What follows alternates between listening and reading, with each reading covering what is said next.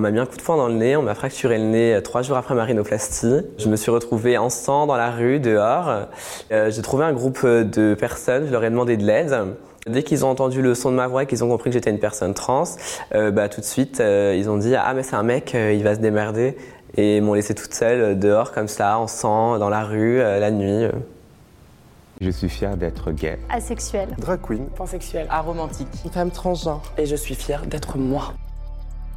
Je m'appelle Naomi, je suis fière d'être une femme transgenre. J'ai commencé les démarches euh, pour ma transition euh, vers mes 18 ans. J'ai commencé par un traitement hormonal. Euh, les premiers effets, moi, ça a beaucoup joué sur les humeurs. C'est ce que j'ai ressenti en premier. On se sent à fleur de peau. En fait, on a vraiment les, les émotions d'une femme qui, aurait, qui serait dans une période de, bah, de règles, quoi. C'est compliqué euh, du jour au lendemain. de- J'arrive, je regarde des films, je pleure devant des films, ce qui m'était jamais arrivé. Après, avec le temps, vraiment, le corps s'habitue et, euh, et on finit par vraiment se stabiliser mentalement. euh, Après mon traitement hormonal, euh, j'ai décidé de- d'entamer euh, un processus pour euh, faire une féminisation faciale. La cranioplastie, elle consiste à redescendre la ligne capillaire et par la même occasion, j'ai limé les bosses frontales. J'ai eu recours donc à la chirurgie en France, mais aussi à l'étranger. Mais en ce qui concerne le parcours français, je trouve que tout, le corps médical en fait n'est vraiment pas assez informé à ce sujet-là. On arrive encore à des stades où c'est qu'on se fait mégenrer, on est incompris quoi. Une fois, j'ai une anecdote. J'étais bah, justement à la sécurité sociale euh, et j'avais un rendez-vous avec eux. Et en fait, j'avais pas encore changé mes papiers d'identité. Je me présente, euh, ils me voient très bien quand même que physiquement, euh, je n'ai pas réellement un, attrait- un aspect entre guillemets dit masculin. En fait, on m'appelle dans la salle d'attente devant tout le monde et on m'a dit Monsieur, et super gênant. Enfin, ça m'a mis super mal à l'aise. Tout le monde s'est posé la question de qui parlait, donc j'ai dû me lever devant tout le monde. C'était super gênant. Vraiment, tout ce genre d'anecdotes, il y en a tellement qu'on est confronté à ça tout le temps en fait.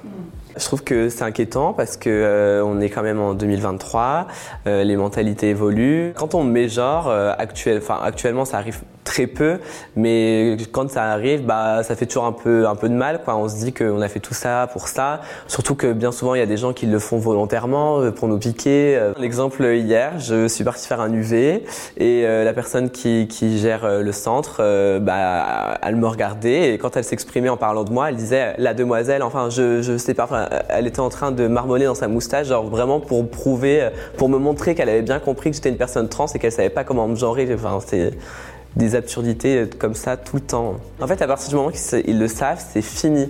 Ils en profitent, ils veulent piquer, euh, c'est ridicule.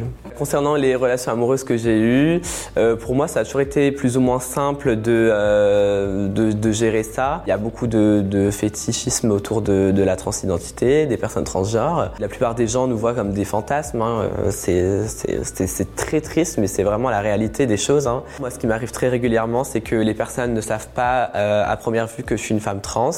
Et dès qu'ils l'apprennent, tout de suite, c'est Ah, mais ça me dérange pas, euh, t'as quoi entre les jambes, machin. C'est toujours euh, axé sur ce qu'on a entre les jambes. Ah, ça se voit pas, ça me dérange pas. Ou c'est toujours ce type de, réflexion qu'on se mange quotidiennement. J'ai déjà subi de la discrimination sur les réseaux sociaux, euh, par d'autres influenceurs d'ailleurs. J'étais en couple avec une personne sur les réseaux sociaux qui s'est affichée avec moi. Suite à notre rupture, je suis tombée sur plusieurs rediffusions de live, de, vidéos de lui où c'est qu'il tient des propos bah, transphobes, euh, dénigrants, quoi. Ce que j'ai clairement pas compris puisqu'on était censé être en couple juste avant. Donc euh, ouais, beaucoup d'incohérences dans, ce que cette personne a dit, mais euh, ouais, effectivement, ça arrive régulièrement qu'on reçoit des, bah, des insultes ou, euh, ou tout type de, de propos transphobes. hein. Euh, moi, ça m'atteint pas du tout parce que je sais ce que je vaux, je sais d'où je viens et je sais que je sais qui je suis. Donc euh, tout ce qu'on peut dire sur moi, ça m'atteint pas du tout. Bah, on voit beaucoup de gens qui disent que euh, justement euh, la société elle évolue, etc. Moi personnellement, de mon côté, je trouve que oui, il y a eu du mieux, c'est un fait, mais euh, je trouve pas que les efforts ont été flagrants. Euh, je veux dire, on se retrouve toujours confronté à des problèmes qui ne devraient même plus avoir lieu. Donc oui, ça a avancé, mais d'un certain côté, ça régresse aussi. Du coup, ce que je répondrais à ceux qui disent que c'est un choix, euh, bah, j'ai clairement pas choisi de m'infliger toutes ces interventions. J'ai clairement pas choisi de changer d'état civil. C'est des démarches qui prennent un temps fou. Euh, même mentalement, c'est super compliqué à gérer. J'ai pas décidé de me faire mégenrer toute l'année. J'ai pas décidé de me faire insulter dans la rue, j'ai pas décidé tout ça. Donc euh, je pense qu'il faut vraiment être un peu bête pour vouloir s'infliger tout ça si vraiment c'était un choix. Quoi. Je suis fier de mon parcours, de tout ce que j'ai accompli. Et euh, pour moi, c'est que le début, donc euh, j'ai encore beaucoup de choses à accomplir. Mais oui, pour le moment, je suis fier de ce que je suis actuellement. Ouais. C'était un